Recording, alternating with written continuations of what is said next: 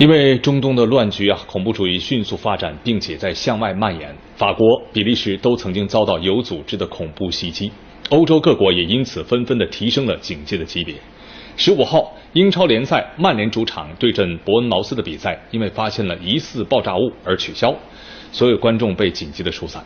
不过，警方随后确认，这个疑似的爆炸物实际上是一件安全公司训练用的一个装置，不会发生爆炸。当天所有比赛定于当地时间下午三点，也就是北京时间十五号晚上十点同时开赛。但就在比赛开始前大约二十分钟，曼联主场老特拉福德球场里响起红色警铃。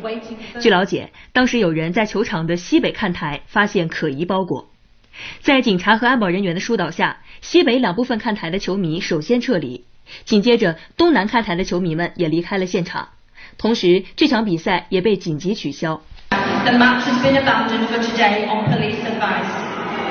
People in the stadium are advised to remain in their seats while the forecourt is cleared of fans already evacuated from the stadium. Further announcements will be made as soon as possible. Thank you.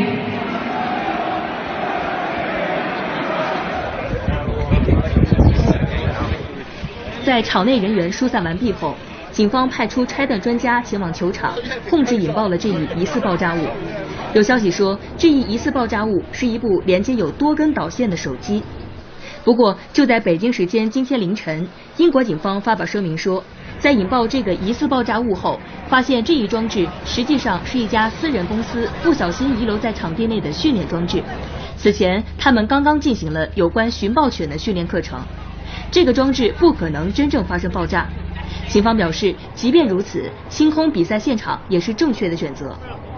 根据英超官方的最新安排，曼联对阵伯恩茅斯的这场比赛将被安排在当地时间十七号晚上进行。